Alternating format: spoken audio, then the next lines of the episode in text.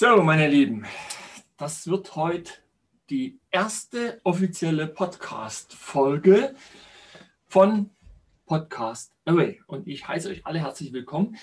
Ich bin ein bisschen aufgeregt, weil das heute absolut live ist. Jetzt gibt es nichts mehr zum Probieren und Löschen und nochmal versuchen. Jetzt ist absolut live. Und ja, ich freue mich. Ich habe nämlich heute meinen ersten wunderbaren Gesprächspartner, ähm, der mit mir gemeinsam diese Podcast-Reihe, äh, möchte ich sagen, diesen Podcast eröffnet. Und ich möchte euch mal ganz kurz vorlesen, was andere über ihn gesagt haben, bevor ich euch sage, wer es ist. Und zwar sagte der Urs Meier, der ehemalige FIFA-Schiedsrichter und ZDF-Fußballexperte, er ist ein Menschenfänger. Und Alex Fischer, der Immobilieninvestor und Autor des Bestsellers Reicher als die Geissens, sagt von ihm, einer der wenigen, die es nüchtern beherrschen, Erfolgsprinzipien auf den Punkt zu bringen. Und Hermann Scherer, der Redner, Business-Experte und Autor des Buches Glückskinder, sagt von ihm, er ist ein kluger Kopf und ein Vorbild und Idol einer ganzen Generation geworden. Bodo Schäfer schätzt ihn und sagt, er sei ein begnadeter Netzwerker und wirkliches Vorbild. Also viel Lob, viel Lob. Und wenn man sich um das Thema Erfolg ein bisschen äh, bemüht oder orientieren will, kommt man an ihm eigentlich auch gar nicht so richtig vorbei. Er taucht überall auf.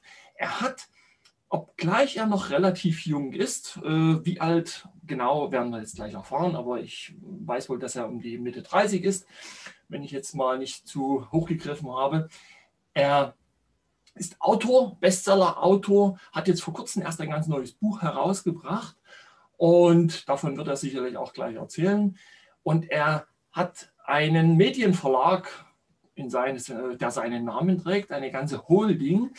Und ja, und mir hat er die große Freude erwiesen, die Ehre erwiesen, für mein neues Buch, was gestern äh, veröffentlicht wurde, ein Vorwort zu schreiben. Und jetzt lade ich Julian Backhaus zu mir ein. Und ich bin tatsächlich schon ein bisschen aufgeregt. Mal schauen, wie das ist. Am liebsten hätte ich ihn jetzt zum Kaffee eingeladen, aber das geht ja jetzt gerade schlecht. So, deswegen müssen wir einfach mal schauen. Ich bin ganz neugierig. Wir haben uns für jetzt verabredet. Und jetzt warte ich, dass er hereinkommt und ja, mit mir dieses Gespräch eröffnet. Ja, ja mir geht ein bisschen der Puls, obgleich ich gar nicht so richtig weiß, warum. Aber es ist schon eine aufregende, eine spannende Sache.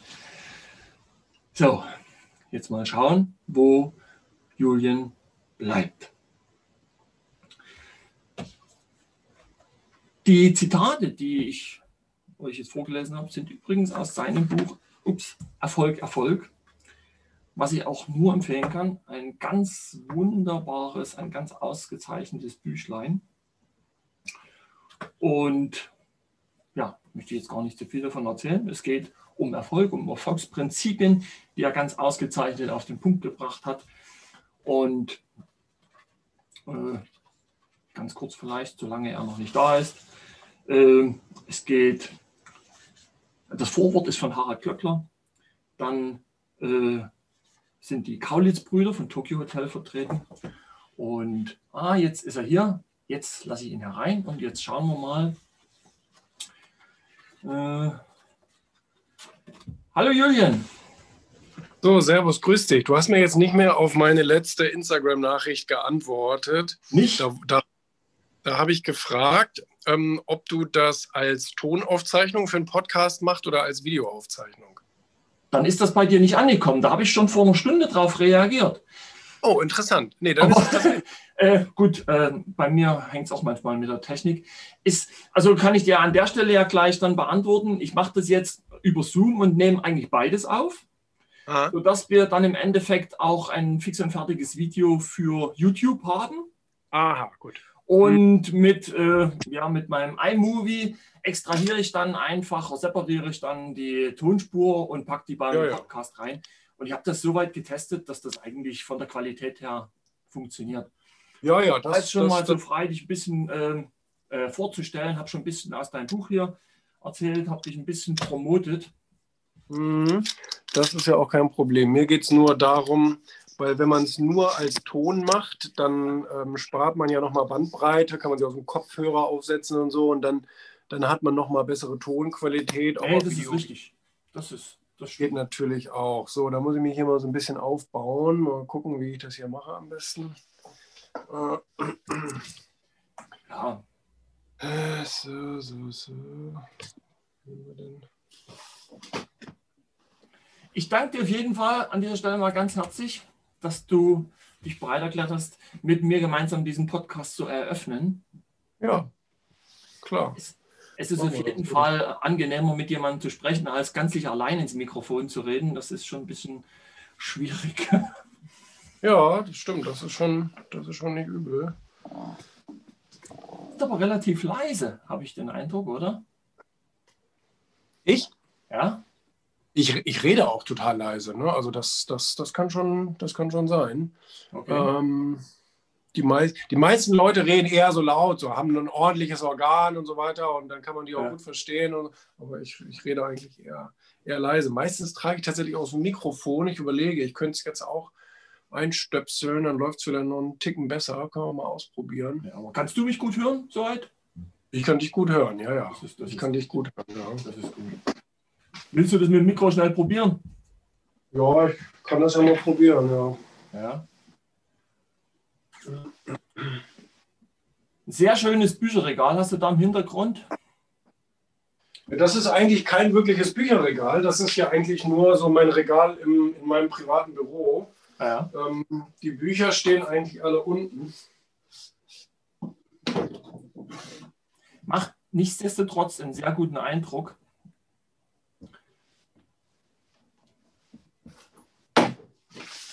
Ich habe ja auch versucht, also mit diesem Hintergrund äh, ein bisschen äh, mithalten zu können, weil ich sitze hier in der Bodenkammer im Büro. Ja, nee, du hast ja auch, du hast ja auch eine sehr schöne Bibliothek im Hintergrund. Ja, ja. Da muss ich aber Da dazu merkt man, sagen, dass, ähm, ganz ehrlich, es ist nicht meine. Es ist ein, Oh, einfach nur ein Bild. Ich habe jetzt einfach nur Greenscreen gemacht. ist nicht wahr. Ach, das Doch. ist gar nicht. Das ist ja gut, gut Ja. gemacht. Ja, ja das mit, dem, mit der Technik Zoom, da ist schon einiges möglich. Es ist bloß nicht ganz die Qualität wie Hollywood, aber ja, ich denke, es, es, es Das ist schon ziemlich gut, ne? Ja. ne?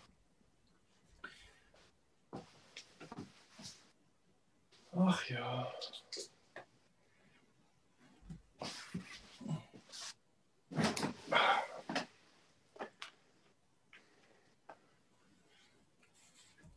So, wir probieren es mal einmal und wenn es klappt, dann kann ich es mir hier mal so ein bisschen, kann ich es mir so ein bisschen Ja. verstecken. Ja. Dann kann ich das unterm Hemd lang führen. Ja, es ist ja auch nicht so, dass ich dich gar nicht höre. Also, und So, jetzt äh, mache ich es nochmal einmal hier mit diesem Ding. Ist die Frage, kommt der Ton bei dir an? Ist Also, das besser? ich höre dich ja. Macht das keinen ich Unterschied? ja. Nee, ist alles, alles gut soweit. Ja. Ich habe mir gerade schon. Nee, sag mal, ist das äh, ist keine Verbesserung, oder? Kann ich wieder abnehmen? Nee, keine wirkliche Verbesserung jetzt, aber es reicht. Nee, Also Habe ich auch das Gefühl. ja, ich, ich höre dich ja. Das ist jetzt nicht so leise, dass ich jetzt echt überlegen müsste, wie ich das Video rette. Nee, alles gut im Grunde. Gut, dann machen wir das- das hier über den offiziellen Genau. Lautsprecher. Ich finde das ja eh klasse, was mit der Technik so möglich ist. Mittlerweile. Ja. Weil früher noch vor, vor Jahren haben wir überlegt, ja, wie machst du das mit dem Interview? Fährst du hin, lässt du herkommen? Wie, wo trifft man sich und was macht man? Und jetzt, jetzt darfst du keinen mehr treffen, jetzt hast du bloß noch Internet. Ne? Aber jetzt muss ich sagen, ist hier, der hat das, der hat das umgeschaltet auf. Ja? Das ist nicht, nicht richtig. Der hat das, der hat sozusagen hier den Lautsprecher ausgeschaltet. Wie kann ich den denn wieder einschalten? So, jetzt sag nochmal was. Jetzt, äh, ja, kannst du mich jetzt hören, oder? Ja. Ja. Ja, ja, jetzt ist der Lautsprecher wieder an. Der war eben sozusagen aus der Lautsprecher. Ja, das ist äh, das, das Spiel kenne ich. Ja. Jetzt, kann ich. jetzt kann ich dich besser verstehen.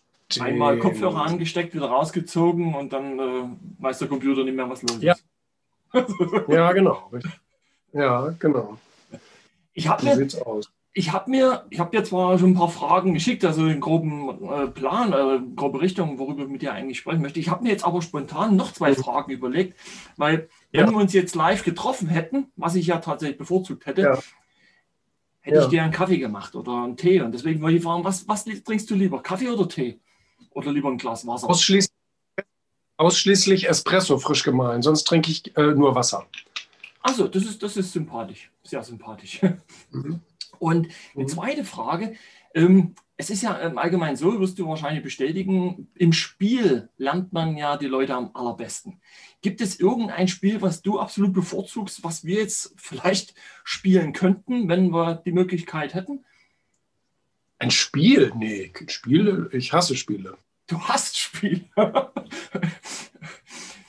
es ist ja, ist ja eine alte, alte Weisheit irgendwie. Beim Spiel lernt man die Leute kennen. Ich, ich habe es auch von Kiyosaki äh, mal wieder gehört in den letzten Jahren. Er sagt auch, beim Spiel erkennst du die Leute, lernst, äh, findest du raus, Ja. wie, die, Ja. wie die ticken. So. Kann gut sein. Ne? Ja. Aber vielleicht hast du auch gar keine so viel Zeit zum Spielen, oder?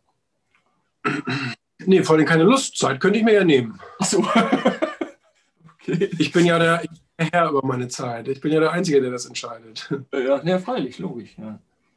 Aber jetzt würde ich halt, ich habe dich jetzt schon äh, ein bisschen promotet, ich habe schon mal äh, aus deinem Buch vorgelesen, was andere Leute so Mhm. äh, Mhm. vollmundig von dir erzählen. Und Mhm. es ist ja tatsächlich so, dass wenn man sich um das Thema Erfolg ein bisschen ähm, bemüht oder ein bisschen guckt, recherchiert, kommt man an dir ja eigentlich gar nicht mehr richtig vorbei. Ja, ja- das ist äh, richtig. wenn man ein bisschen aufmerksam ist, tauchst du ja überall auf. Ja? Und das ist Ja. auch gut so. Und ich Ja. habe mir einige Sachen von dir angeschaut, nicht so jetzt auch äh, Buch und äh, ein paar Videos von dir angehört. Und ich selber muss ehrlich sagen, ich bin echt beeindruckt und also positiv beeindruckt über deine Eloquenz und dein umfangreiches Wissen und die Art und Weise, wie du die Sachen auch transportierst. Also meinen größten Respekt an der Stelle. Und also deswegen habe ich auch gedacht, Mensch, den, den, den Mann muss ich irgendwie kennenlernen. Sehr gut.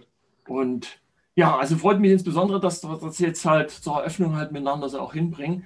Und ja, aber würde halt gerne dir einfach mal das Wort übergeben, weil du ja nun ähm, ja, der Mittelpunkt heute im Podcast bist. Mich interessiert halt dein Hintergrund, wo du herkommst. Also, wie ich ja gesagt habe, äh, möchte herausfinden, wie du denkst, was du für Gewohnheiten hast und wie du angefangen hast, wie du drauf gekommen bist, wie du eigentlich der geworden bist, der du heute bist.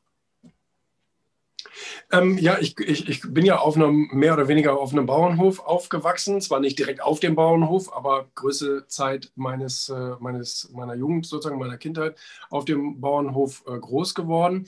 Und ähm, deswegen habe ich auch wahrscheinlich so ein bisschen dieses selbstständigen Gen in mir, dass ich so vorgelebt bekommen habe, selbstständig für sein Wohl und Brot zu sorgen, ist eine gute Idee. Und diese Eigenverantwortlichkeit zu übernehmen. Und da habe ich gedacht, ja, das ist auch etwas für mich. Deswegen hat sich das auch in meiner Kindheit schon immer so ein bisschen durch ähm, äh, gezeigt, dass ich gerne eigene Sachen gemacht habe. Und ich habe so Fantasiefirmen aufgemacht und meine Freunde eingespannt und wir haben dann zusammen versucht, was zu bewegen. Und ich war auch mal sehr kreativ. Ich habe da mir viele, viele verschiedene Konzepte überlegt und ähm, das hat mir gefallen. Ich habe also sehr früh mich auch mit dem Gedanken beschäftigt, was will ich denn eigentlich gerne mal machen? Und ähm, bin dann irgendwann tatsächlich einfach so durch die durch meine Leidenschaft äh, für Kreativität, für Unterhaltung, ähm, für Abwechslung äh, irgendwann bei den Medien tatsächlich gelandet und habe also früh schon angefangen, mir so einschlägige Magazine und Zeitungen zu kaufen und auch, auch äh, insbesondere Wirtschaftsmedien zu konsumieren. Und ähm, habe das eben auch immer so ein bisschen aus dem Blickwinkel betrachtet, wie ist das wohl entstanden, wie wurde das gemacht, wie wird das wohl alles vertrieben und so weiter. Das fand ich immer einen spannenden Gedanken. und habe mich also auch versucht, so ein bisschen als Schüler äh, so ein bisschen in diese Medienwelt reinzubegeben. Nicht? So die Klassiker, natürlich so für die Lokalzeitung mal was geschrieben, Schülerzeitung gemacht und solche Sachen. Ähm, das hat mir viel Spaß bereitet. Und äh, bei diesem ähm, bei diesem Ding bin ich so ein bisschen geblieben und ähm, habe zwar keine medientechnische Ausbildung gemacht, sondern eine normale kaufmännische Ausbildung, ähm, habe aber ja während dieser Ausbildung schon so meine erste eigene kleine Agentur, Medienagentur gegründet, aufgebaut und ähm, bin dann über diesen Umweg, nennen wir es mal so, später ja tatsächlich auch ähm, mit meinem eigenen Verlag dann gestartet. Ne? Also über die Medienagentur mhm. ähm, ein paar Jahre mit den Medien gearbeitet, aber noch kein eigenes Medium betrieben und habe dann 2000 ähm, 2011 mein erstes Magazin an den Markt gebracht. Wie alt warst du da? 24. Da war 24. ich. Ja, da war ich dann tatsächlich so der jüngste Zeitschriftenverleger in Deutschland. War ein bisschen ja. stolz drauf. Ja, ja kann es auch sein. Wenn ich gerade überlege, wo ich war, also mit 24, da bin ich gerade auf Weltreise gewesen. Äh, weiß gerade gar nicht mehr genau, wo ich da war. Okay. Ja war echt, echt interessant. Respekt. Ich, ich sehe das jetzt auch immer wieder, wenn ich gerade bei Instagram eben jetzt äh, schaue, wie viele junge Menschen vor allen Dingen äh, äußerst erfolgreich sind. Und ich denke mal, das ist insbesondere auch auf das Internet zurückzuführen. Wie siehst du das? Ähm, das, das, weiß ich nicht, ob das aufs Internet zurückzuführen ist. Hm, also es, es mag ein Faktor sein, ja. Also als ich mich 2005 selbstständig gemacht habe mit 18, ähm, da war das Internet tatsächlich noch ziemlich in den Kinderschuhen. Also es gab es Internet und es gab auch schon eBay und Amazon in seinen ersten Zügen gab es auch schon. Ähm, Facebook war gerade gestartet. Da diskutierte man noch, ob man sich so ein mhm. Profil anlegt oder nicht oder ob man das machen soll und ähm, ob das nicht eigentlich eh alles nur Quatsch ist und übermorgen wieder verschwunden ist. Ähm, ja, es kann auch ein Faktor sein, aber heutzutage sicherlich. Heutzutage hat es sicherlich auch damit zu tun, dass das Internet einem die große, weite Welt zu Füßen legt, dass junge Leute ähm, vielleicht auch einen breiteren Horizont haben. Aber trotzdem würde ich das gar nicht verallgemeinern. Also es gab immer junge Leute, die erfolgreich waren. Ja, die, hat man, die hat man früher nur nie so gesehen. Und früher war es ja auch nicht Usus, sich selbst darzustellen. Das ist ja erst durch Social Media, durch Facebook und Co. Ähm, salonfähig geworden, sich selbst zu präsentieren. Früher war es die Aufgabe der Medien, der, der, der Fernsehen oder Zeitungsmedien, äh, so Talente mal zu zeigen in, der, ne, in irgendeiner Show oder irgend sowas oder eine Reportage. Deswegen, es gab natürlich dann auch immer nur begrenzt Sendezeit für, für solche Erfolgsgeschichten. Ähm, ich glaube aber, dass es früher genauso junge Erfolgsgeschichten gab wie heute. Ähm, Denken wir da nur an die 80er und 90er zurück, wo so Superstars wie Steve Jobs und Bill Gates und so weiter mega erfolgreich wurden. Und ähm, ähm, ja, also die Stories gab es heute wie damals, aber heute sind sie, glaube ich, sichtbarer. Man könnte sogar sagen, es gibt weniger Erfolgsstories, guck dir zum Beispiel mal die Selbstständigenquote in Deutschland an, die sinkt und immer weniger Leute haben, insbesondere junge Leute, haben ja, Lust, stimmt, sich ja. überhaupt selbstständig zu machen, Risiko einzugehen und so weiter.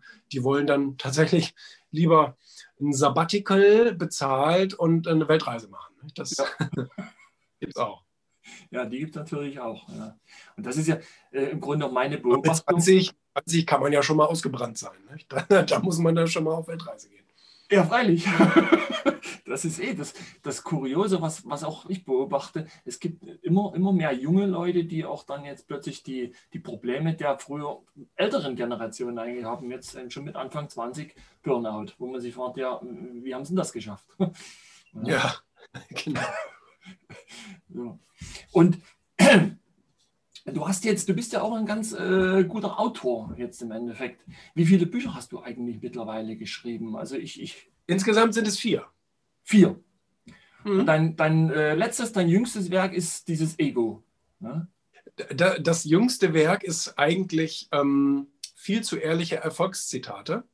Ähm, da steht es. Aber das ist nur so ein, das ist nur so ein Beiwerk. Also das so. ist eine Sammlung, die ist in einem ganz kleinen Verlag in Hamburg erschienen, so eine Zitatesammlung von meinen Instagram-Sprüchen. Ja. Und ähm, ich habe diese Zitate dann erklärt, was ich damit meinte. Ach so. Und okay. weil ich, weil ich kriege immer so oft die Frage, ja, was meinst du damit eigentlich? Weil ich mache ja immer nur einen Satz und ein Satz ist ja erstmal nichtssagend. Hm. Und ähm, da habe ich es ein bisschen erklärt, aber wie gesagt, es ist kein wirkliches kein wirklich literarisch aufwendiges Werk, sondern nur so eine kleine Zitatesammlung. Deswegen, ja, das Wichtigste, aktuellste ist Ego. Ja, wie lange hast du daran geschrieben? Halbes Jahr. Ja, das ist ordentlich. Das ist ordentlich. Ja. ja, das kommt aber auch natürlich daher, dass ich ja nicht hauptberuflich schreibe. Ich bin ja kein Schriftsteller, ich lebe ja auch nicht davon. Ich mache das so nebenbei, ja. abends und am Wochenende. Und, ähm, und soll ja auch gut sein, also soll ja auch gut recherchiert sein und so weiter. Ja. Hm, von daher, ja, ähm, ich habe es dann damit auch nicht eilig. Also reine Netto-Schreibzeit sind vielleicht acht Wochen oder irgend sowas. Ne? Ja. Aber zwischendurch hat man ja immer dann auch mal andere Dinge zu tun. Ja. Ja, im Grunde rennst du, äh, was heißt rennen? Also im Englischen sagt man, äh, rennst du dein, dein Unternehmen ja auch. Du hast ja auch dieses Erfolg-Magazin. Ne? Habe ich gestern erst gesehen. Ich habe nach Erfolgsmagazin geguckt und habe keine Suchergebnisse bekommen. das heißt mhm. ja wirklich Erfolg-Magazin. Ja. Und ich bin ja da auch einer, einer der Fans bei Instagram und bin auch ständig da am, am Kommentieren. Und wie, wie lange hast du denn äh, diese, äh, diese Zeitschrift im Endeffekt schon? Wie bist du auf die Idee gekommen? Ähm, 2016. Das ist noch relativ jung, das Magazin, könnte man behaupten. Vier Jahre, ja. viereinhalb Jahre jetzt ähm, gibt es das Erfolg-Magazin. Und wie bin ich auf die Idee gekommen? Ich habe selber immer gerne, genau wie du, Sachbücher über Erfolg gelesen ja. und Biografien und so weiter. Fand ich immer wahnsinnig bereichernd, sehr spannend. Und, ähm, und ich fand auch immer solche Zusammenfassungen, wie du jetzt in dieser Business-Rebellen-Reihe schreibst, fand ich immer solche Zusammenfassungen wahnsinnig spannend. Ähm, weil, ähm, ja, ich meine, klar, diese ganzen Oprah-Biografien und so, die haben wir alle im Schrank mit tausend Seiten, aber so knackig auf den Punkt zusammengedampft in so kürzeren Büchern fand ich auch immer sehr, sehr gut. Der Zittelmann hat das auch immer sehr gut gemacht in seinen Büchern. Ja. Und äh, von daher äh, fand ich das immer spannend und habe mich gefragt, warum gibt es eigentlich in Deutschland oder im deutschsprachigen Raum, Deutschland, Österreich, Schweiz, warum gibt es da nicht so ein Magazin, was sich eben mit Erfolg beschäftigt. Ähm, in anderen Ländern wie den USA gibt es das seit Jahrzehnten. Habe ich immer wieder in den Büchern gelesen, Success Magazine und so. Ich gedacht, cool. Und dann habe ich mir das auch aus den USA bestellt und fand es immer toll. Ähm, ich fand das Konzept nicht perfekt von den US-Amerikanern, weil ähm, da waren letztendlich gar nicht so viele Erfolgsgeschichten drin, immer so ein, zwei, aber sonst waren dann halt so Ratgeberartikel, wie kann ich mehr Geld verdienen und so, okay, mhm. ja, auch dazu. Aber ich habe gedacht, sowas könnte man eigentlich auch in Deutschland publizieren, ein Magazin, was sich mit Erfolgsgeschichten ähm, beschäftigt und gerne auch mehr Erfolgsgeschichten, auch mehr Interviews. Ähm, genau, und das, das haben wir dann umgesetzt. Ja, die im Endeffekt tatsächlich die, die, die, gleiche, die gleiche Idee im Endeffekt, wie ich sie voriges Jahr mit meinen Business-Rebellen auch hatte. Und ich habe das auch gesehen, die Amerikaner haben ja im Grunde, weil du es schon angesprochen hast, auch eine gänzlich andere Erfolgsmentalität. Die feiern sich ja auch viel eher bei Erfolgen. Ne? Und genau. das, das machen wir in Deutschland ja ganz anders. Erfolg schreiben die wirklich groß. Die ja die, die propagieren Erfolg. Die sagen, Erfolg ist etwas, was wir brauchen, was wir wollen. Ja. Und bei den Deutschen ist es eher so prozessorientiert. Wir sind auf den Prozess ge gemünzt und am Ende kommt vielleicht auch Erfolg raus, aber das verheimlichen wir dann auch, da reden wir nicht groß drüber und so. Nee, nee, nee. Und, und, das ist schon schade, ja. ja. Was hattest du jetzt eigentlich auf deinem Werdegang äh, dafür Hürden zu überwinden? Ich meine, wir haben ja dann in Deutschland äh, ja, genügend Hürden, wenn man das so mal sieht. Es wird uns ja auch nicht wirklich leicht gemacht. Was, was hast du eigentlich alles äh, überwinden müssen, um dahin zu kommen, wo du jetzt bist? Also ich, also ich muss so ein bisschen eine Lanze brechen für Deutschland. Deutschland ist eigentlich gar nicht so ein großes Land der Hürden. Ja, wir haben Hürden, klar. Wir haben Bio, Bio, Bio, ähm, Bürokratie zu überwinden. Ja. Ähm, die ist aber meiner Meinung nach nicht so groß. Also die okay. ist nicht so schlimm. Also ich erinnere mich an, an meine ersten Schritte als Selbstständiger. Ich bin mit meinem Personalausweis zum Rathaus gegangen, habe gesagt, ich möchte gerne ein Kleingewerbe anmelden. Dann hat die gesagt, ja, füllen Sie mal ganz kurz hier aus, was wollen Sie machen? Okay, wann sind, hat sie meinen Personalausweis da eingetragen, dann habe ich unterschrieben und dann war ich selbstständig. 36 Euro hat es, glaube ich, damals gekostet. Dann ja. war ich selbstständig. Und ähm, klar, da kam irgendwann natürlich ein Fragebogen vom Finanzamt. Da trägt man erstmal überall 00000 ein, weil man man hat ja keine Prognosen, man weiß ja gar nicht, wie es läuft. Und dann, dann lässt man das zurückgehen, dann kriegt man eine, eine, eine, Steuerschätzung, die ist dann erstmal null. Das heißt, man muss auch erstmal keine Vorauszahlungen leisten, etc. So, und dann ist die Sache gegessen. Und dann muss man alle Vierteljahr, war es, glaube ich, damals, ich weiß nicht genau, wie es heute mit Neugründungen ist, musste man dann so eine, so eine Umsatzsteuererklärung einreichen. Aber das war jetzt auch kein Hexenwerk, muss man sagen. Dann nimmst du dir dann einen Steuerberater, unbedingt. Unbedingt, wirklich wichtig. Ähm, und der, der, der schickt das Ding dann aber alle paar Monate dahin und dann, und dann war es das. Das geht eigentlich. Und dann kann man loslegen. Ne? Dann, dann kann, man, kann man Gas geben. Und ähm, auch, ich sag mal, solche Sachen wie Risikohaftung und so weiter sind eigentlich in Deutschland besser als zum Beispiel in den USA. In den USA, da wirst du halt, ne, wenn du auf den Becher nicht schreibst, Achtung, könnte heiß sein, ja. äh, der Kaffee, dann wirst du auf 10 Millionen verklagt und all so ein Scheiß. Ja. Das gibt es in Deutschland zum Glück nicht. Ne? Ich meine, den Spruch auf dem Becher bei, ähm, beim Goldenen M gibt es ja mittlerweile auch seit, seit diesem Eklat. Ne, seit die Frau da McDonalds verklagt hatte, weil sie sich verbrannt hat mit dem heißen Kaffee. Seitdem gibt es ja die Sprüche auch. Nee, aber worauf ich jetzt eigentlich ähm, ähm, eher abziele, waren so äh, Hürden außerhalb der Bürokratie, die sich für dich aufgetan haben, wo dass der Erfolg einfach mal ein Stück nach oben ging und dann nach unten und wurde vielleicht von, an allem oh, das gezweifelt hast? Das brauchen wir nicht auf Deutschland beziehen. Das ist weltweit so, dass Erfolg in, ja. Wellen funktioniert. Ne? Ja. Und was, was du speziell, woran du dich erinnerst, welche also diesbezügliche Hürden du da zu überwinden hattest, wo es für dich, wo du mal am Boden warst, meinetwegen und gesagt hast, ach, alles scheiße, ich schmeiß hin, habe keinen Bock mehr oder so. Gab es sowas? Habe ich witzigerweise nie gehabt. Habe ich nie gehabt. Ähm, ich weiß, dass das scheinbar normal ist bei anderen Leuten, aber ich habe nie gehabt, auch ich schmeiße alles hin und so. Ich habe das immer als langfristigen Wettbewerb gesehen. Und in einem Wettbewerb, da hat man manchmal gute Zeiten, manchmal schlechte Zeiten und das ist auch normal. Aber dadurch, dass ich immer schon diese Erfolgsbücher, Sachbücher gelesen habe, Biografien gelesen habe, war ich vollkommen vorbereitet. Vollkommen vorbereitet. Ähm, Weißt du, wenn du mit 18 jetzt anfängst, diese Bücher zu lesen von Kiyosaki, Napoleon Hill und wie sie alle heißen, Brian Tracy und das waren Bücher, die haben mich am Anfang sehr, sehr bewegt. Da steht drinne, Achtung, du wirst ganz große Probleme kriegen. Wenn mhm. du Erfolg willst, wenn du mehr willst als der Durchschnitt, dann wirst du auch mehr ertragen müssen als der Durchschnitt.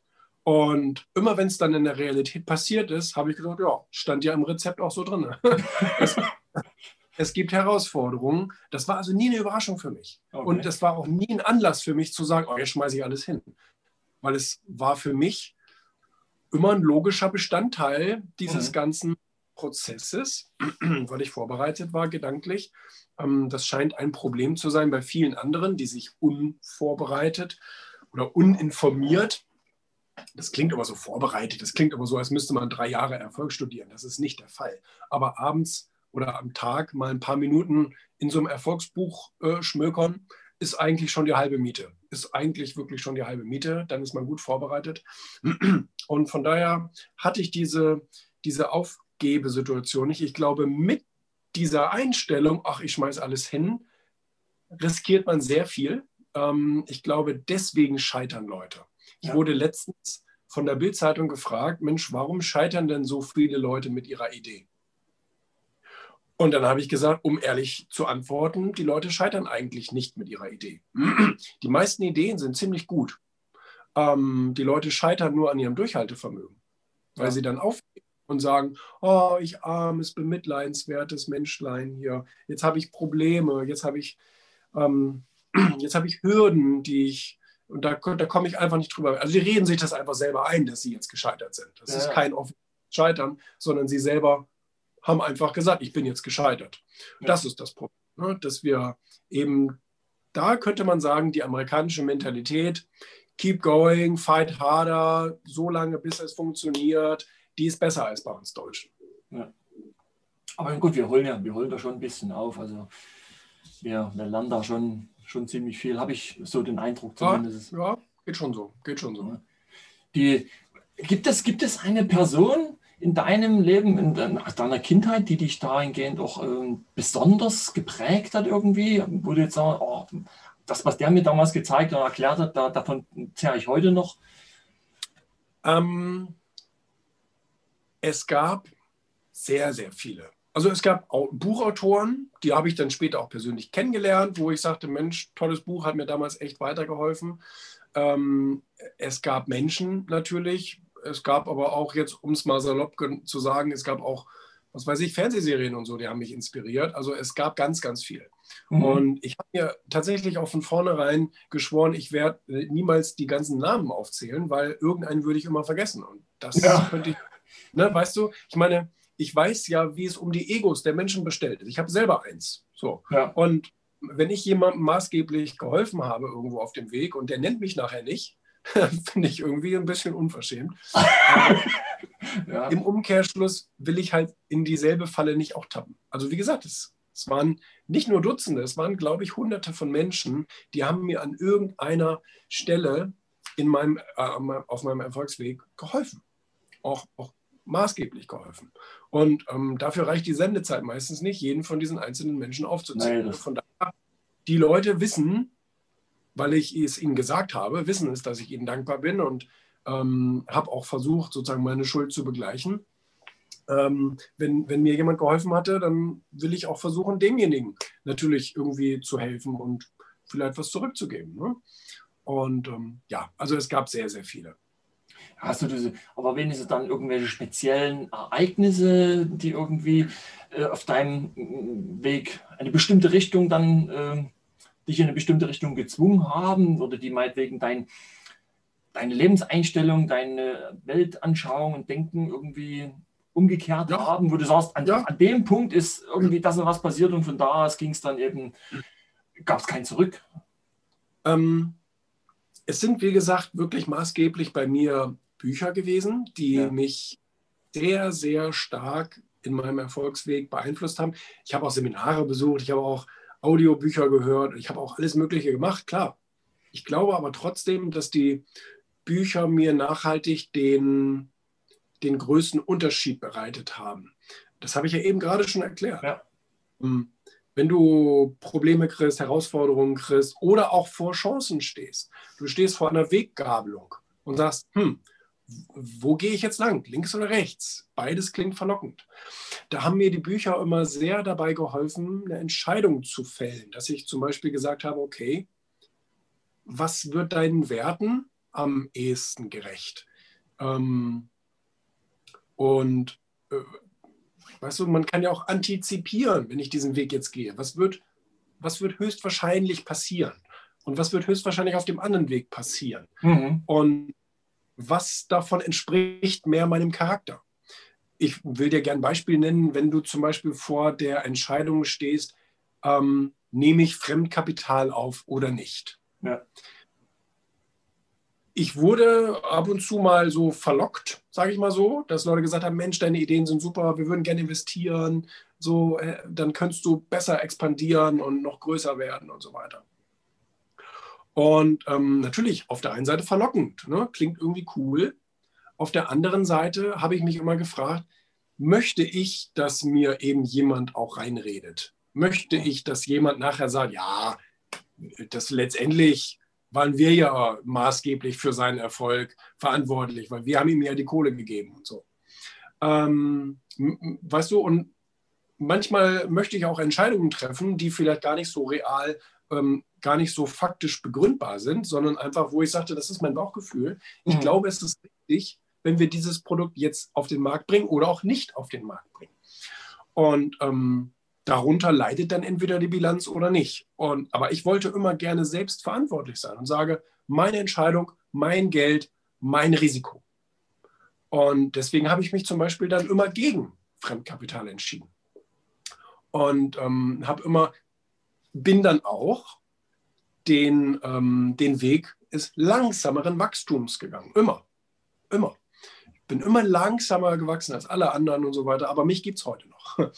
Und, ähm, und, und das war für mich der richtige Weg und ähm, bin froh, dass ich das so entschieden habe. Ich meine, das ist ja auch, äh, die Natur gibt uns ja da auch das beste Beispiel eigentlich. Wenn wir jetzt, ich meine, ich bin vom, vom Beruf her, bin ich vom Bau, ich bin Dachdecker, Zimmerei äh, gelernt und wenn du jetzt das einfach bloß mal äh, dir einen Wald anschaust, die Bäume, die am schnellsten wachsen, sind die, die am ersten gefällt werden. Und die, die am langsamsten wachsen, wie eine Eiche zum Beispiel, die steht in tausend Jahren noch. Ne? Mhm. Und die haut nichts so gleich um. Und ja. die Fichten hier zum Beispiel, die sind zwar ziemlich schnell hochgeschossen, aber die sind jetzt alle trocken. Ja. ja Fallen um. Ne? Mhm. Insofern, äh, äh, findest du selber auch oftmals so Inspiration in der Natur? So, so eine Vergleiche wie das ähm, mit den Bäumen? Nö.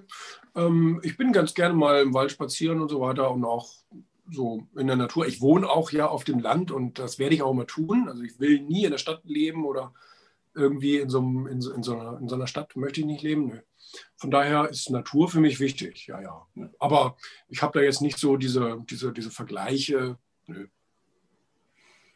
Was haben, wir uns denn, was haben wir uns denn noch aufgeschrieben? Was hast denn du für Gewohnheiten etabliert für dich? So, Manche sagen, ja, ich, also ich zum Beispiel, ich stehe früh morgens auf, schon seit Jahren und trinke als erstes ein Glas Wasser, so, um in Schwung zu kommen. Ja? Oder wenn mir halt der Kopf qualmt, gehe ich und mache einen Waldspaziergang mit dem Hund. So. Was für Gewohnheiten hast du eigentlich für dich so entwickelt, wo du sagst, ja, das bringt mich voran, hält mich am Leben? Ähm, ich habe einige Gewohnheiten etabliert. Die Hälfte werde ich jetzt vergessen, weil es Gewohnheiten sind. Und Gewohnheiten sind ja zum Glück etwas, worüber man gar nicht mehr nachdenken muss. Man muss, ähm, wenn man eine neue etablieren will, braucht man erstmal Disziplin, also Selbstbildung. Und ähm, nach ein paar Monaten wird es dann eine Gewohnheit, über die man ja gar nicht mehr nachdenkt. Ja. So, ne? Und ähm, habe ich, aber, hab ich aber einige, würde ich sagen. Das Lesen gehört zu einer täglichen, mehrfach täglichen Gewohnheit.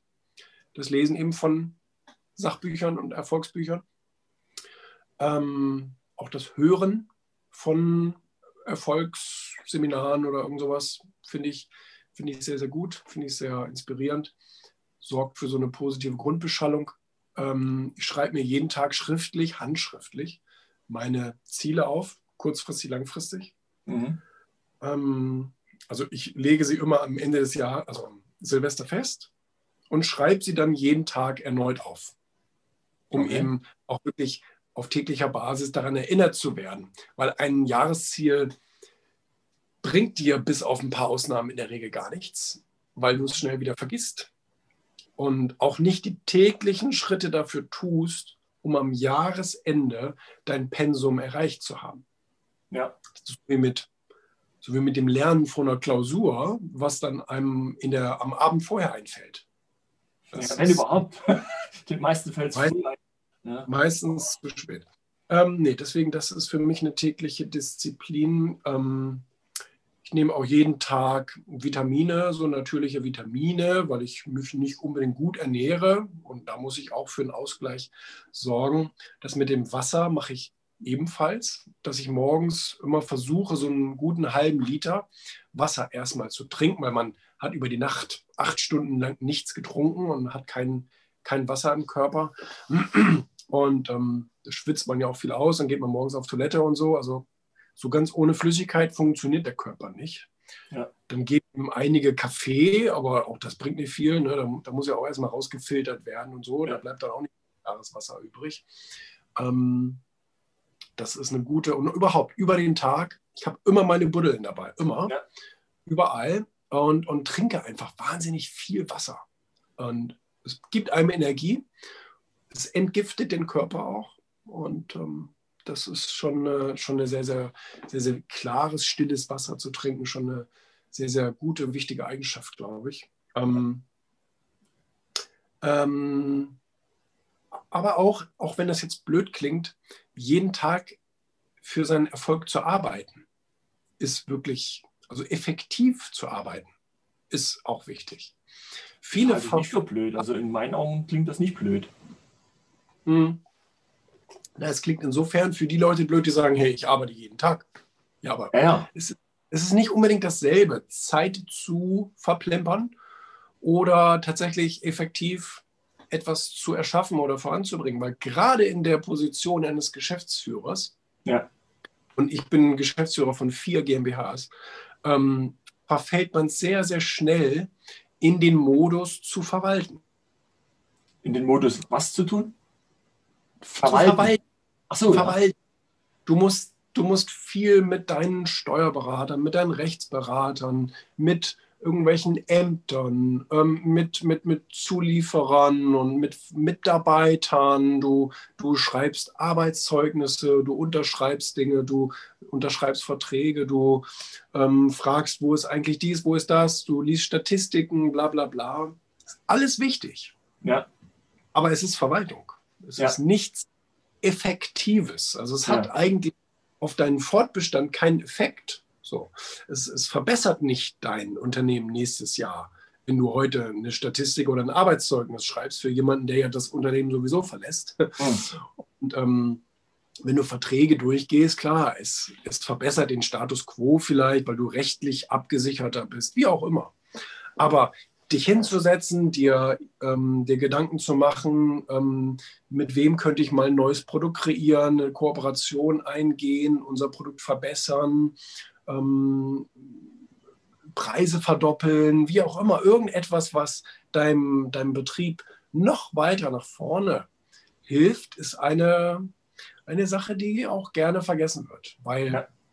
ich sag dir warum. Ähm, das ist so die Stephen Covey-Regel. Ja. Ne, die Wege zur Effektivität. Es geht ähm, darum, das Dringende von dem Wichtigen auch zu unterscheiden.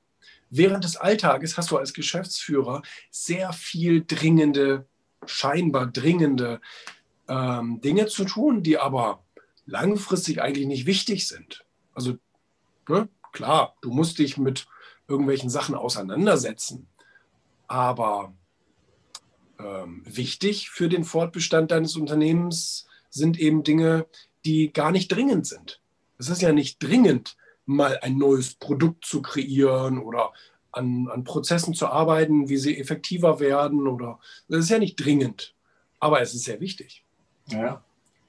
Hast du vielleicht, äh, ich vermute es mal stark, das Buch The One Thing gelesen? Ja. Da bin ich jetzt auch gerade mittendrin und das äh, beschreibt ja ganz wunderbar genau das, was du gerade gesagt hast. Ne? Yes. Das ist also wirklich ein ganz geniales Buch, wo ich auch selber einige neue Denkanstöße sogar bekommen habe. In vielen habe ich mich bestätigt gefunden, aber das ist wirklich sensationell auf den Punkt gebracht. Also Ja. auf diesen einen Punkt im Grunde genau genommen. Ne? Wenn du Produkte äh, entwickelst, um welche Produkte geht es denn da primär? Also um Zeitschriften, Bücher oder Immer Medienprodukte. Immer Medienprodukte. Medienprodukte? Das ist, das ist meine Leidenschaft, das ist das, was ich machen möchte. Könnte ich mit Bitcoin reich werden? Vielleicht. Könnte ich mit Coaching reich werden? Vielleicht. Könnte ich mit vielen Sachen irgendwie viel Geld verdienen? Höchstwahrscheinlich. Aber ich, ich will das nicht. Ich will mit meinem Thema Geld verdienen. Und auch wieder, langsamer, von mir aus, ist egal. Scheißegal. Ähm, ähm, mir geht es darum, Medienprodukte zu entwickeln. Das sind Zeitschriften, das sind Online-Portale, das sind eben online verwandte Dinge, auch soziale Medien oder wie auch immer. Das ist etwas, was, was ich gut finde. Podcasts, Hör, Hörmagazine, alles gehört dazu. Mhm. Ähm, auch das, was ich in meinem Julian Backhaus-Universum so mache. Das alles, sind alles Medienprodukte im weitesten Sinne. Ein Daily, ein Podcast, alles Medien. Ähm, daran, daran habe ich Spaß. Und das ist etwas, was wir weiterentwickeln. TV habe ich jetzt vergessen. Bitte? TV habe ich so, jetzt ja. vergessen. Das ist ja, äh, du hast jetzt dann gesagt, du hast vier, vier GmbHs. Ist es dann so, dass jede GmbH sich um ein spezielles Produkt halt kümmert? Also du hast ja so auch, wenn die Webseiten sehe, erfolgmagazin.com glaub oder de, da geht es nur um das Erfolgmagazin und, und jede andere GmbH kümmert sich um ein Produkt oder hast du da auch mehrere? Genau, wir haben einmal die TV-Firma, dann haben wir ähm, äh, die, die Finanzverlag GmbH, die sich um das Sachwertmagazin und das Finanzblatt kümmert, etc. Dann haben wir die normale Verlag GmbH, die sich um Erfolg Magazin kümmert, die sich um Founders Magazin kümmert, ähm, die jetzt ähm, ähm, sich auch um ein neues Online-Portal kümmert, was beim Erfolg Magazin in Kürze rauskommt. Genau, richtig. Wie viele Produkte und die, hast du jetzt? Wie viele und die, Hold, hast du? die Holding steht halt über allem. Ne? Ja, ist, ist klar. Ähm, und wie, kannst du sagen, wie viele Produkte jetzt mittlerweile insgesamt zu deinem Julian Backhaus-Universum gehören? Das ist, ähm, das ist eine gute Frage, weil immer die, die Frage ist auch, was begreift man auch alles als Produkt?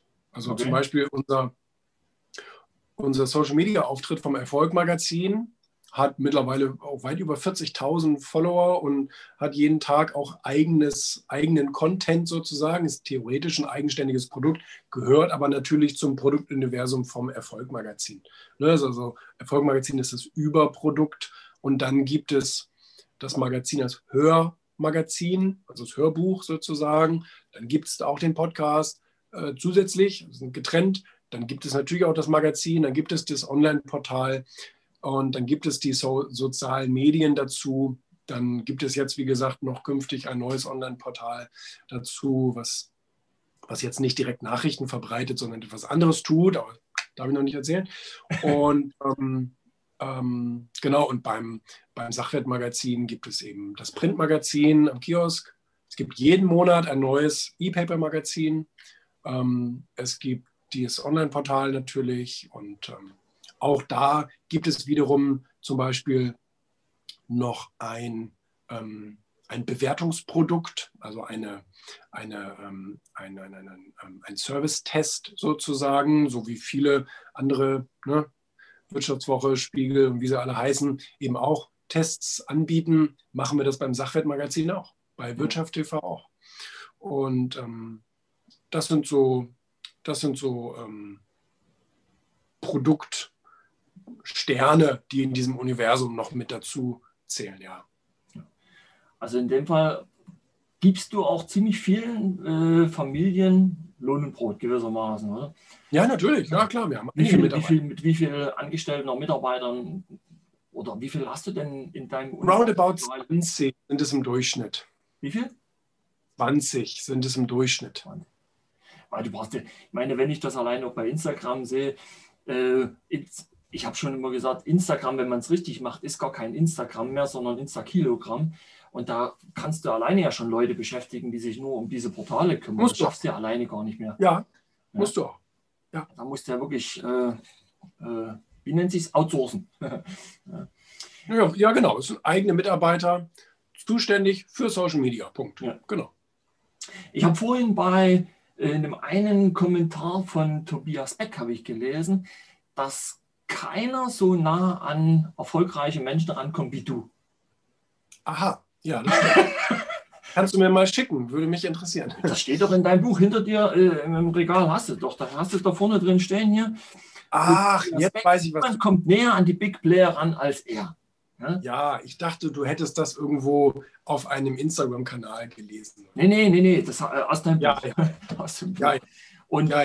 Äh, wie bist du da vorgegangen? Bist du da einfach hin mit der Tür ins Haus und gesagt, hier, ich bin Julian, da bin ich, äh, ich will mal mit dir reden oder ich meine, so könnte man sagen. So könnte man sagen. Also nein, du brauchst natürlich einen Prototypen, du musst natürlich sagen, hey, das ist unser Produkt, so wird es ungefähr aussehen, das kommt an den Markt. Und ähm, da suchen wir natürlich das Gespräch mit erfolgreichen Leuten. Äh, wärst du oder wären sie dabei oder nicht? Und dann fragen die, okay, wie viel Auflage habt ihr? Wo wird es vertrieben? Wie sieht es aus? Ne? Ist das seriös? Tralalala. Hm. Dann antwortet man äh, wahrheitsgemäß darauf und dann kriegst du entweder ein Ja oder ein Nein. Du kriegst natürlich häufiger Nein als Ja, ja. aber wenn du genug Bälle in die Luft schmeißt, dann kommen ein paar Ja's dabei raus. So, und heute sieht es natürlich so aus, dass wir die Produkte stark entwickelt haben, gutes Renommee aufgebaut haben, guten Ruf, gute PR und dann gute Auflagen. Und dann ist es natürlich jetzt auch nicht, äh, es ist kein Hexenwerk, dann mit entsprechenden Leuten zusammenzukommen. Aber es ist immer Akquise. Es ist immer viele Bälle in die Luft schmeißen und ein paar kommen runter. Ja.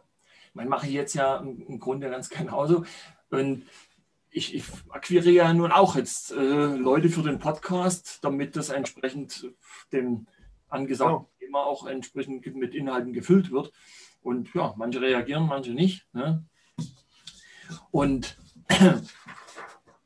was, was könnte man noch äh, Interessantes über dich erzählen? Was gibt es denn da, was vielleicht andere Leute, sagen wir mal, die Zuhörer inspirieren könnte, wo man jetzt sagen kann, ah, das, äh, wie der das gemacht hat. Und ich meine, du bist ja schon tatsächlich ein Sternchen irgendwie. Und manchmal, wie du auch gesagt hast, dann hat man Gewohnheiten und dann denkt man dann nicht mehr groß drüber nach und man erfährt von anderen Leuten plötzlich, äh, das ist cool und äh, wie hast du das gemacht?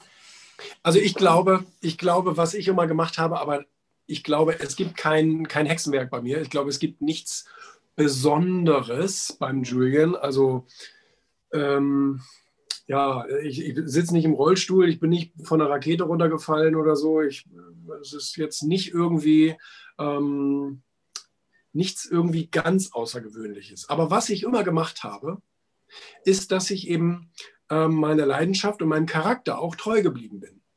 Mhm. Ähm, ich habe ich hab nie versucht, irgendwie jemand anders zu spielen, zu sagen, ja, nee, ich bin ganz cool mit zerrissenen Hemden und so weiter und ähm, oder umgekehrt. Ich kenne auch viele Leute, die laufen mit Schlips und Kragen in ihrem Beruf rum und zu Hause haben sie dann irgendwie wirklich zerfetzte Klamotten, weil sie das eigentlich cool finden. Lederjacke, so.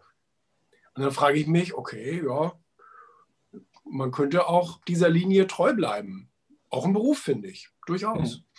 Mhm. Ähm, habe ich immer gemacht. Ich habe immer, hab immer das gemacht, was ich, was ich für, für mich und meinen Charakter für angemessen gehalten habe. Ich habe ähm, nie versucht, aus meiner Haut groß rauszukommen. Das klingt ein bisschen komisch, aber ähm, ich wollte halt nie einen Elon Musk spielen, weil ich bin keiner, wirklich nicht. Also wirklich auch nicht von der Leidenschaft her. Ich hasse Technik. Ähm, ich, ich, ich will keinen weltumspannenden Großkonzern haben ähm, weil ich kein Kämpfer bin. Also ich bin nicht so eine rote, cholerische Persönlichkeit, die es liebt, auf Konfrontationskurs zu gehen und bestehende Dinge so komplett aus den Angeln zu heben. Das ist nichts, was mich reizt. Da habe ich gar keinen Spaß dran. Und, äh, und das ist eine Maxime, wenn ich morgens aufstehe, will ich Spaß haben. Will ich einfach nur Dinge tun, die ich gerne tue, die mir Freude bereiten die mich erfüllen. Und das klingt jetzt so salopp, aber es ist wirklich auch eine Kunst, sich da selber treu zu bleiben. Machen viele nicht. Und ähm, ich bin auch nicht abhängig von der Kritik oder vom Lob anderer. Also wenn mich jemand kritisiert, dann werde ich mich nicht verbiegen, um diesemjenigen jetzt gerecht zu werden. Wenn mich jemand lobt, dann nehme ich das nicht als Bestätigung dafür, ich bin perfekt und ich mache alles großartig und mir kann keiner was ich bin sehr wohl fehlbar und, ähm, und ich habe auch eine Fallhöhe. Ne, wenn ich irgendeinen Fehler mache, dann kann ich auch auf die Fresse fliegen. Und dann ist das halt so. Und ähm, das gibt mir sehr viel Freiheit. Und das, das, das macht mich auch sehr glücklich, dass ich so durchs Leben gehen kann. Das ist also ganz wichtig, Authentizität. Äh, Authentizität. Ja. ja. Kompliziertes Wort. Was ist denn das deutsche Wort für Authentizität? Also ja, nee, das, ähm, in, in Deutschland sagt man mittlerweile abgekürzt Authentizität, glaube ich. Authentizität sagen viele. Macht es, ähm, aber ähm, ich habe es mal so übersetzt. Wahrhaftigkeit. Wahrhaftig, das ist ein wunderbares Wort, ja. Wahrhaftig. Ja, und vor allem, ja, auch sich ehrlich, äh, sich selbst gegenüber zu sein und zu bleiben. Genau. Du hast ja vielleicht auch mal die Geschichte gehört, die habe ich jetzt vor kurzem erst gehört, von so einer jungen Frau, die über Instagram äh, sich immer an den tollsten Stränden der Welt, in den teuersten Klamotten mit Schmuck und, und Pomp irgendwie hat ablichten lassen. Und aber alles auf Pump war. Die hat Kredite aufgenommen, um eben diese äh, exquisiten Plätze zu erreichen und sich die Klamotten zu kaufen. Die hat ein Leben aller Welt vorgespielt, was sie gar nicht hatte. Die ist hochverschuldet. Und da frage ich mich auch, wozu? Was, was, die hat nichts davon. Also die macht noch nicht mal irgendeinen Umsatz damit, die hat kein Produkt, also kommt auch kein Geld rein. Und das ist auch. Die Leute, ähm, man, man, muss, man muss eines beachten. Ähm, und das hat uns schon, wie man Freunde gewinnt, der Carnegie hat uns das schon gelehrt. Ja. Die Leute arbeiten nicht für Geld. Nee. Die Leute arbeiten für Anerkennung. Das ist das Einzige, was den Menschen in verschiedenen Abwandlungen wert ist. Der eine braucht es eher so als Liebe und Zuneigung und ne, Zweisamkeit. Der andere braucht es als öffentliche Anerkennung, Huldigung. Wow, du bist ja wirklich großartig. Und der andere braucht es aus dem Verantwortungsgefühl und sagt, ich mache, ich bin wichtig für andere Menschen. Wenn es mich nicht gäbe, dann könnten die gar nicht existieren und so. Jeder definiert diese Liebe anders, aber es ist diese Zuneigung, dieser Zuspruch, dieses Lob und Anerkennung, das ist das, was die Leute eigentlich wollen. Ne? Ja. Es ist ja im Grunde auch essentiell, also, also lebensnotwendig. Wenn man mal überlegt, zwei Beispiele fallen mir dazu gerade ein. Ein Säugling, der merkt, dass er nicht willkommen ist, dass er keine Zuwendung bekommt von seinen Eltern, der stirbt. Oder eine historische Geschichte habe ich, äh, glaube gelesen in dem Buch Power von dem Robert Greene. Eine Begebenheit, glaube ich, von König Heinrich. Ich weiß nicht, ich muss nachgucken, wann der gelebt hat, aber der hatte seine Frau verbannt, weil die ihm, weiß ich, keine Söhne geschenkt hat. Und die hat er fortan mit dem Arsch nicht mehr angeguckt, um das so salopp zu sagen. Und die ist an der Nichtachtung auch gestorben. Die ist ignoriert worden, die ist daran kaputt gegangen. Kann ich mir, kann ich mir gut vorstellen, ja. Und ich glaube deswegen, äh, weil es eben so ein lebensnotwendig ist, fast wie Wasser und Luft, äh, deswegen sind die Leute auch drauf aus. Eben, die brauchen das, weil es eben wirklich lebensnotwendig ist, eben essentiell. Ja. Das, was haben wir, was, ähm, was, was gibt es denn in deinem Leben, was dich ganz besonders stolz macht? Gibt es da irgendwas, wo du sagst, ah, das äh, mal abgesehen vielleicht von ehrlich gesagt, ehrlich gesagt alles. Also ähm, ähm, ich habe es mir ja alles so erarbeitet, weil ich gerne, weil ich gerne äh, stolz darauf sein möchte. Mhm. Ähm, ich bin sehr dankbar für die Dinge und ähm, und ich muss natürlich sagen, dass ich wenn ich mir die Dinge so ansehe, die alle ja nicht da waren. Ich meine, das ist ja das Großartige an Kreativität und Umsetzung. Wir können uns etwas ausdenken, was es noch nicht gibt und können es zur Realität werden lassen. Jeder meiner Arbeitsplätze, jedes Firmenschild, ähm, jedes, ähm, äh, jedes Magazin, jede Story, die da drin ist, äh, jedes Produkt, was wir jemals entwickelt haben, gab es ja nicht mhm. sondern gibt es nur, weil ich es mir ausgedacht habe und weil ich meinen Mitarbeitern gesagt habe, das ziehen wir jetzt durch, das erfinden wir jetzt, das bringen wir jetzt auf den Markt. Man produziert etwas. Und das ist schon, muss ich sagen, was Großartiges. Jedes Buch, was ich geschrieben habe, ähm, jede Begegnung, die, die mir wertvoll war. Also natürlich, das, das ist alles etwas, ähm, worauf ich sehr stolz bin. Auch auf mein Privatleben, auch auf meine Ehe und so bin ich wirklich stolz drauf. Wie lange bist du jetzt verheiratet? verheiratet bin ich noch gar nicht so lange, seit, äh, seit 2016, aber ähm, bin jetzt schon mit meiner Frau zusammen ähm, äh, 12, 13 Jahre, ja. Das ist ordentlich. Das ist ordentlich. Ja. Habt ihr auch Kinder? Ja. Nein. Noch nicht. Hast du wenigstens Geschwister? Deswegen sind wir, deswegen sind wir so lange zusammen. Achso. ja, hast du auch Geschwister? Ja, ich habe noch einen äh, Bruder, der ist vier Jahre jünger. Vier Jahre jünger? Ja, ja. siehst du mal. hast du mit deinem, mit deinem Bruder wahrscheinlich auch eine gute Zeit gehabt, oder? Ich war nie ein Familienmensch, also als solches nicht, nö. Nicht, gar nicht? Nö. nö. Wie, wie ist eigentlich in, in, deiner Kindheit, waren auch deine, mal, äh, von Eltern mal abgesehen, auch deine Großeltern immer in greifbarer Nähe? Oder waren ja, die... genau. Das war ein Familienbetrieb und die waren immer auf dem Hof ebenfalls da. Genau. Also wenigstens, wenigstens ein paar Großeltern, oder? Oder ja. alle? Wie, was meinst du? Ich meine, du hast ja genau wie alle anderen auch vier Großeltern. Das, ähm, ja, ja, das stimmt. Also Genau, väterlicherseits die beiden, die waren immer da. Mütterlicherseits ähm, die Oma, die ist schon recht früh gestorben. Ja. Die habe ich ein paar Mal gesehen, ja. Und den Opa, den habe ich nur, glaube ich, einmal irgendwo flüchtig gesehen. Hm. Ja. weil ich selber habe da auch die besten Erinnerungen dran. Es haben in, in, dem Haus, wo ich groß geworden bin, auch ein Stockwerk höher die Eltern meines Vaters gelebt. Und es war immer, also das, das hat meine Kindheit auch ganz gewaltig bereichert. Und wenn ich manchmal sehe, wie, wie die Kinder heutzutage aufwachsen, da sind die Großeltern, egal welche, 600, 700 Kilometer weg und man muss eine Tagesreise zurück hinlegen, um um irgendwie an die Großeltern mal zu kommen. Und dort, wo die Leute dann wohnen, die Familien, dann muss man schauen, irgendwie, wer sich vielleicht mal alternativ um die Kinder sorgen kann oder für die mal da sein kann und so. Und das fand ich, also finde ich großartig und ich vermisse dieses Konzept eigentlich ein bisschen. Deswegen frage ich, wie es bei dir eben war. Verstehe ich, verstehe ich. Nee, ich finde es auch gut. Es ist auch wirklich eine, eine schöne Sache, ja. ja.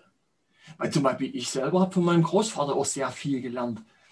Und also der konnte mir ja Sachen beibringen, äh, zeigen. Da kommt mein Vater heute erst dran, zum Beispiel. Ne? Weil mein Vater damals in der Arbeiten war, mein Großvater war zu Hause und er war da und hat halt. Und das finde ich, das finde ich unglaublich. Also wenn jemand so eine Kindheit hat, wie du es ja ganz offensichtlich hattest, finde ich echt grandios eigentlich. Gut, da muss ich natürlich dazu sagen, das Vorbild, was ich gelebt bekommen habe, ist eben aber auch immer Einsatz zu zeigen. Also ja. ich, habe die, ich habe die nicht als solches privat kennengelernt, sondern immer nur in dem Arbeitsumfeld einer Landwirtschaft. Ja, ist ja, ist ja gut. Also, das, prägt. So, das heißt, wenn ich, wenn ich Zeit mit denen verbringen wollte oder verbringen, verbringen, ver, ver, verbracht habe, äh, dann eben sozusagen beim Arbeiten. Ne? Aber das ist ja auch der einzige Weg, so sehe ich es zumindest, auch wirklich was zu lernen. Weil im Privaten, wenn du bloß rumsitzt da lernst du nichts. Da lernst du ja auch deine Eltern nicht kennen oder irgend, irgendjemanden.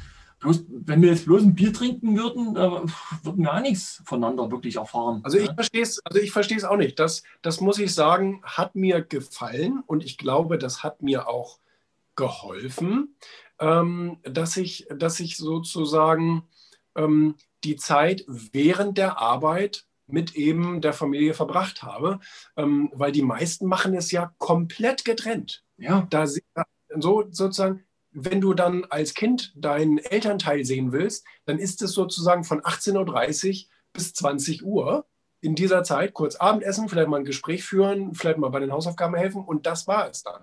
Und das finde ich total schade. Also ich weiß gar nicht, warum die, warum die Eltern ihre Kinder nicht auch mit zur Arbeit bringen und die da so ein bisschen mit, mitwursteln lassen und so. Ich, ich verstehe das gar nicht. Das ist in der heutigen, also in manchen Berufen ist es vielleicht auch schwierig, aber wenn man jetzt bloß mal auch überlegt, wie, ähm, ich habe zwei Kinder und wenn ich überlege, wie die selber immer gekommen sind und mitmachen wollten, auch im Haushalt, die, wollten, die waren begierig, die wollten mit anfassen und die wollten sich ja was zeigen lassen, die waren neugierig ja. Warum die dann nicht mit einbinden? Ja? Ja. Also, und das Krasseste, was ich dieses Jahr erlebt habe, gesehen habe, ich habe es auch fotografiert, ich habe mich auch ein Stück weit ähm, drüber amüsiert. Ich war in Kairo zwei Monate, mehr oder minder gefangen, weil wegen Corona plötzlich äh, ganz Kairo abgeriegelt war, kam niemand mehr rein und niemand mehr raus. Und da habe ich äh, mit größter Erheiterung gesehen, wie die da Häuser bauen. Also in Deutschland kann man sowas nicht machen. du bist ja. Du, Bitte? Du bist ja Handwerker, du weißt es ja. Ja, und da haben die, aber es hat funktioniert. Das ist ja das äh, Erstaunliche. Die haben Lattenkonstruktionen da zusammengenagelt und haben dann Beton drauf gegossen und wo du in Deutschland sagst, das, das geht nicht, das funktioniert nicht. Und da war ein Gewusel von Männern, die haben in Sandalen haben die gearbeitet, in Flipflops und mittendrin saßen die Kinder und haben mit ihrem Hämmerchen da Nägel im Holz versenkt. Also da waren alle dabei, die haben gegenseitig geholfen und auf Arbeitsschutz hat natürlich keiner geguckt. Also das war, wenn man das so gesehen hat, kreuzgefährlich, aber es ist nichts passiert. Mhm. Das ist auch immer das, das Geniale, wenn man sich so verschiedene Straßen, Verkehrssituationen, auch in Ägypten oder auch in Indien anguckt, die fahren da kreuz und quer durcheinander und gerade in Indien läuft noch eine Kuh diagonal über die Straße und es gibt keinen Unfall, nichts. Ja. Ja. Und also das, das fand ich dann schon, ja, das vermisse ich halt teilweise in Deutschland auch und mich hat es tatsächlich auch so bereichert, so, immer ja. zu sehen, äh, was, was auch der Großvater macht. Ja? Also in der Freizeit war der auch nie zu sehen, einfach. Jetzt habe ich mir noch mal meine Liste genommen. Was haben wir denn? wir haben ja schon ziemlich viel jetzt äh, von dir gehört. Ne? Die, hast du irgendwelche Ängste? Oder wie gehst du mit Ängsten um? Sorry, da war ich kurz weg. Ja, ähm, ähm, nee, habe ich, hab ich tatsächlich so gut wie nicht. Ich bin so ein bisschen angstfrei, ähm, was manchen Leuten auch manchmal so ein bisschen unheimlich ist. Ja. So gar keine Probleme, existenzielle Risiken einzugehen. Ähm, wenn ich es denn für sinnvoll erachte. Also mhm. Also ich mache es nicht, also ich provoziere es nicht, sagen wir es mal so, aber kein Problem. Ähm, weil ich bin also ein sehr, sehr optimistischer Mensch. Und ich denke mir dann auch immer, wenn so eine brenzliche Situation vielleicht aufkommt, denke ich immer so, okay, was könnte schlimmstenfalls passieren? Und wie könnte ich mit dieser schlimmsten Situation umgehen? Mhm. Und meistens, meistens stellte sich heraus, dass es äh, ertragbar wäre. Aber man weiß ja auch, dass 95 Prozent unserer Ängste sowieso nie Realität werden. Von daher kann man die meisten eigentlich geflissentlich ähm, über, übersehen. Und ähm, ja, nee, da habe ich zum Glück, bin ich so ein bisschen gesegnet mit so einem Gottvertrauen. Das ist, ja, das ist gut. Aber ich denke mal, im Laufe des Lebens äh, tauchen hin und wieder hier und da, also mir zumindest erst vor kurzem wieder irgendwelche Ängste auf, von denen ich überhaupt keine Idee hatte, dass es die überhaupt geben könnte. Also ich habe zum Beispiel vor kurzem ich selber herausgefunden, dass ich irgendwie eine versteckte Angst habe, verlassen zu werden. Das war mir nie bewusst. Und, aber ich denke, das, das kommt wahrscheinlich das eine oder andere im Laufe der Jahre mit dem Leben, mit den entsprechenden Erfahrungen, die man gemacht hat. Ja. Aber es ist natürlich äh, so völlig ohne Hemmschuh auch mal voranschreiten zu können, ist natürlich äh, fantastisch. Ne? Ja, es gibt ja, gibt ja genügend Leute, die irgendwas, also eigentlich gar nichts machen, weil sie vor allem möglichen Angst haben. Ne? Ja, das ist genau. Aber wenn du jetzt eine Angst hättest, hättest du eine Idee, wie du damit umgehst? Ja, wie gesagt, ähm, ich analysiere so, so eine brenzliche Situation oder eine Angst und ähm, schaue, was könnte schlimmstenfalls passieren. Ja. Das Worst-Case-Szenario. Ich liebe es, Worst-Case-Szenarien. Ich denke ständig so. Worst-Case-Szenario. Was könnte passieren, wenn die komplette Kohle weg wäre? Wenn du komplett alleine wärst? Wenn man dir alles wegnehmen würde? Was wäre, wenn deine wichtigsten Mitarbeiter äh, gehen? Und so weiter und so fort. So, und dann spielt man im Kopf solche Kriegsspiele durch. Das ja. machen ja auch Regierungen und so. Die, die spielen ja Konflikte potenzielle Konflikte durch, um eben nicht Angst zu haben, sondern um vorbereitet zu sein. Und ich behaupte von mir, dass ich tatsächlich auf vieles vorbereitet bin. Ich male mir auch viele Situationen aus und sage, okay, was könnte ich heute dafür tun, damit so eine, so eine brenzliche Situation vielleicht gar nicht passiert? Mhm. Welche Vor, wie heißt das, Vorkehrungen könnte ja. ich machen? Und ähm, das hilft, also mir hilft es. Ja. Das ist eine, ist eine ganz wunderbare Vorgehensweise. Mir selber ist, das fällt mir in dem Zusammenhang gerade ein, äh, das vor Jahren ähnlich gegangen. Da habe ich eben auch überlegt, was könnte, wenn dies und jenes passiert, mir schlimmstenfalls passieren. Und dann ist mir bewusst geworden, ich überlebe. Ja, in, jedem in der Fall. Regel. Ja, genau. Ich, ich, ich werde nicht dran sterben. Aber selbst wenn, selbst wenn, denk mal an das Worst-Case-Szenario, du fliegst mit einem Flugzeug. Und ich fliege ja, ich fliege ja auch ab und zu mit sehr kleinen Flug, also mit Privatjets, so, wo nur ja. sechs Leute Platz haben. Und ich sag mal, wenn es Abstürze gibt, dann eher kleine Flugzeuge. Die ganz großen Jumbo, ja. die stürzen eigentlich so gut wie nie ab. Ähm, so, aber was, was wäre denn, wenn ich, wenn ich morgen abstürzen würde? Was, was wäre denn dann? Weißt du, weil ich meine, ändern kannst du dann an dem Tod ja nichts. So, das, das passiert dann, wenn es passieren soll. Die Frage ist nur, wie habe ich mein Leben bisher gelebt? Und gehe ich sozusagen mit Reue von der Welt, oder schreibe ich ja auch in meinem aktuellen Buch Ego, schreibe ich ja drüber. Ne, die Leute, die mit einem Lächeln sterben, sind die Leute, die ihr Leben vollkommen ausgekostet haben. So. Und daran arbeite ich jeden Tag. Ja, das ist, das ist echt cool. Das ist beeindruckend. Und ich denke mal, alleine diese Einstellung ist auch für viele echt inspirierend. Ja, aber auch so ein bisschen befremdlich. Ich glaube, ja. die meisten Leute sind eben doch tatsächlich ängstlich in ihrem Leben. Ja, Aber nichtsdestotrotz ähm, ist ja manchmal auch das, was im ersten Moment befremdlich ist, ein Stück weit auch inspirierend. Also ja. meine Erfahrung, weil wenn du dann doch mal dich in Ruhe zurücknimmst und dann das mal sacken lässt, dann ist mhm. eigentlich gar nicht so blöd. Ne? Ja. Ja. ja. Insofern. Und ja, was haben wir denn, was haben wir denn noch? Jetzt haben wir so eine lange Liste, jetzt haben wir doch, äh, ohne auf die Liste zu gucken, gesprochen. Ja. Alles bist, du, bist du eigentlich als Redner unterwegs? Ja, ich halte auch Vorträge. Ich mache das nicht beruflich, also ich bin kein Speaker, der, der davon lebt, ähm, aber durch meine Bücher ja. und durch meine öffentliche Präsenz werde ich eben sehr oft eingeladen, mal irgendwo einen Gastvortrag zu halten. Das sind auf der einen Seite Universitäten. Ich bin also ah, okay. in Universitäten so als Gastvortragsredner geladen, ähm, aber eben auch auf größeren Konferenzen. Ähm, ja, das, das passiert oft. Das nehme ich auch gerne an. Das macht Spaß. Aber bloß im deutschsprachigen Raum oder auch im Ausland dann mal, wo es dann simultan ja, übersetzt wird. Dann kommen in der Regel nicht so viele Anfragen. Ja, ich habe auch schon im Ausland gesprochen, aber ähm, auch auf Englisch, aber das ist eher selten. Also ich bin, glaube ich, schon eher so in Deutschland, Österreich, Schweiz ähm, bekannt. Hm.